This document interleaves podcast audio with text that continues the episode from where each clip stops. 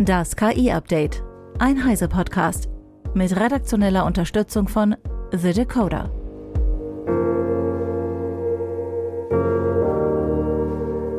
Ich bin Isabel Grünewald und dies sind heute unsere Themen. OpenAI Umsatz wächst weiter. Ist Prompt Engineering ein Fehler und kein Feature? Kamerafunktion gegen KI-generierte Fotos und Langsblatt durchsucht 3D-Umgebungen. OpenAI hat seinen Jahresumsatz um 20 Prozent auf 1,6 Milliarden US-Dollar gesteigert, verglichen mit 1,3 Milliarden Mitte Oktober. Das Wachstum ist auf die starke Leistung von ChatGPT und den Verkauf von ChatGPT-Abonnements zurückzuführen, berichtet The Information. Max Schreiner von The Decoder mit weiteren Einzelheiten. OpenAI dominiert weiterhin den KI-Sektor, gefolgt von Anthropic. Das Startup erwartet bis Ende 2024 einen Jahresumsatz von mehr als 850 Millionen US-Dollar. Zum Vergleich, einige OpenAI-Manager gehen davon aus, dass ihr Unternehmen bis Ende 2024 einen Jahresumsatz von 5 Milliarden US-Dollar oder mehr erzielen kann.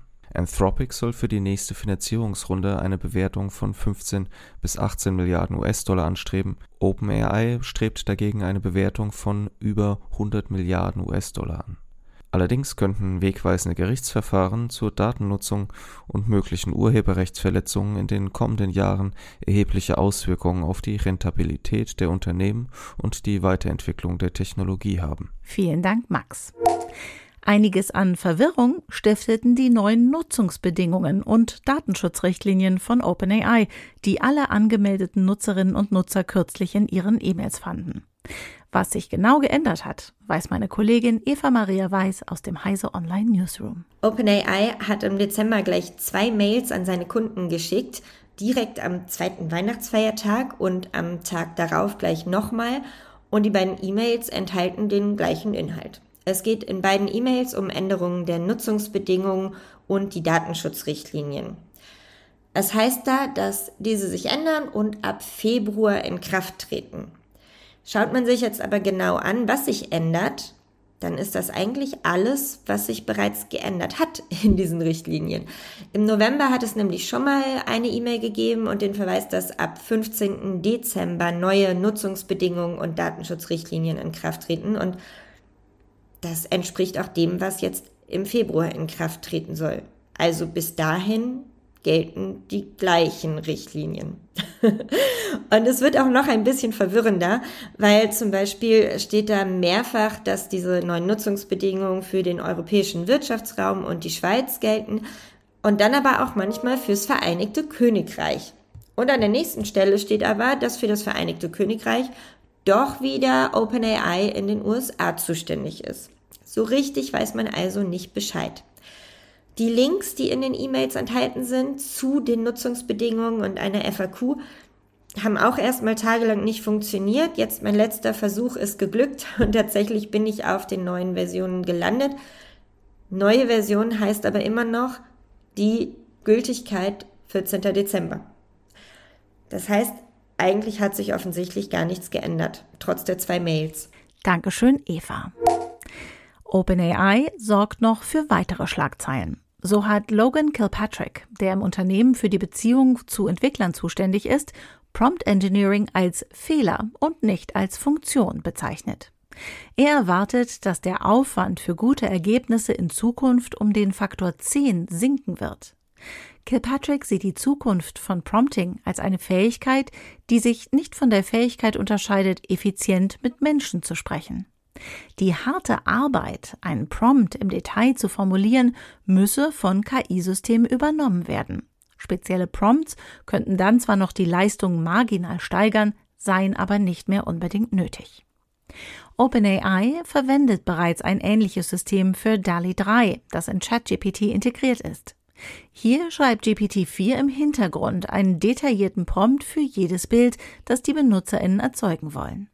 Aktuell nutzen große KI-Unternehmen wie Google und Microsoft auch komplexe Prompts, um in Benchmarks wie Googles Gemini Ultra und Microsofts GPT-4 die besten Ergebnisse zu erzielen. Auch abseits solcher Benchmarks sind Prompts wichtig, da die Qualität der Ausgabe auch in der Praxis je nach Prompt stark schwanken kann. KI-Bildgeneratoren können längst fotorealistische Darstellungen erzeugen.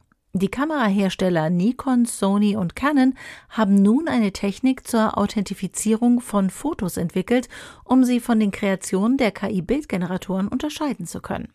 Das berichtet das japanische Magazin Nikkei Asia.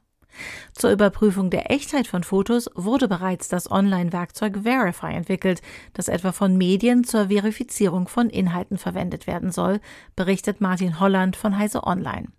Nun gehen die Hersteller der Kameras also den nächsten Schritt. In den vergangenen Monaten sind die ähm, Bilder, die KI-Generatoren wie Midjourney erstellen, immer realistischer und fotorealistischer geworden und äh, haben damit auch eine Befürchtung geweckt oder verstärkt, dass ähm, es bald oder vielleicht jetzt schon unmöglich sein könnte, äh, echte von generierten ich sag mal, Fotos zu unterscheiden. Das wurde auch unterstützt von einer Aussage, die Sam Altman, der OpenAI-Chef, bei einer Anhörung im US-Senat getroffen hat. Da hat er gesagt, dass die KI-Technik ähm, ungefähr so eine Bedeutung haben könnte wie Photoshop, als das auf den Markt kam und ähnliche Befürchtungen geweckt hat, nur eben auf Steroiden. Und eine mögliche Gegenmaßnahme, die jetzt bekannt wird, daran arbeiten ähm, Kamerahersteller. Sony, Nikon und äh, Canon sind japanische Hersteller. Die haben den Großteil des Kameramarkts, vor allem für professionelle Kameras, unter sich aufgeteilt. Und die arbeiten an einem Standard, mit dem Fotos, die die Kameras machen, digital signiert werden und damit die Echtheit äh, zertifiziert wird. Und das soll man ähm, durch einfache Werkzeuge dann auch auslesen können. Und dann kann man also ein Foto da rein oder ein Bild da ähm, prüfen lassen und wird ausgegeben, stammt es nun von so einer Kamera, die das signiert hat oder eben nicht und die wollen das teilweise per Firmware-Update in die Geräte nachträglich, also die nachträglich damit ausrüsten oder aber es sollen neue Kameras auch auf den Markt kommen, die das unterstützen und das soll vor allem Medien und aber auch anderen Organisationen dabei helfen, die Echtheit von Bildern verifizieren zu können. Dankeschön, Martin. Forschende der Tsinghua Universität sowie von Harvard haben Langsblatt entwickelt. Das KI-System ermöglicht eine effiziente und präzise Suche in 3D-Räumen. Dafür bildet Langsblatt sogenannte 3D-Sprachfelder, bei denen eine Technologie zur Rekonstruktion von 3D-Daten aus Bildern mit einem Bilderkennungsmodell verknüpft wird. Am Ende steht eine 3D-Umgebung, in der alle Objekte und im Falle von Langsblatt auch alle Teile von Objekten klar voneinander mit einer Maske getrennt und benannt sind. Langsblatt nutzt sogenannte 3D-Gaussians, die sich aktuell als eine Alternative zu NERFs etablieren, die ebenfalls für 3D-Repräsentationen genutzt werden. Damit ist Langsblatt schneller und genauer als bisherige Ansätze. Die Forschenden zeigen zum Beispiel, wie die Methode einzelne Suppeneinlagen voneinander unterscheiden kann. Die Technologie macht 3D-Räume durchsuchbar und könnte so eines Tages zu einer Art Google des Metaverse werden. Auch abseits der Suche könnten solche 3D-Sprachfelder viele Anwendungsbereiche finden, etwa beim Robotertraining oder in der Logistik. Zum Schluss nochmal der Hinweis, dass ihr als Teil unserer Podcast-Community auch in diesem Jahr noch profitiert und euer Heise Plus Abo für die ersten drei Monate zum Sonderpreis von nur 6,45 Euro pro Monat bekommt. Damit erhaltet ihr nicht nur Zugriff auf alle Artikel auf Heise Online, sondern könnt auch alle Heise Magazine im digitalen Abo jederzeit mobil lesen. Nach Ablauf der Testphase ist euer Heise Plus Abo natürlich monatlich kündbar. Dieses Angebot für unsere Podcast-Fans findet ihr unter heiseplus.de slash podcast. Das war das KI-Update von Heise Online vom 2. Januar 2024. Eine neue Folge gibt es jeden Werktag ab 15 Uhr.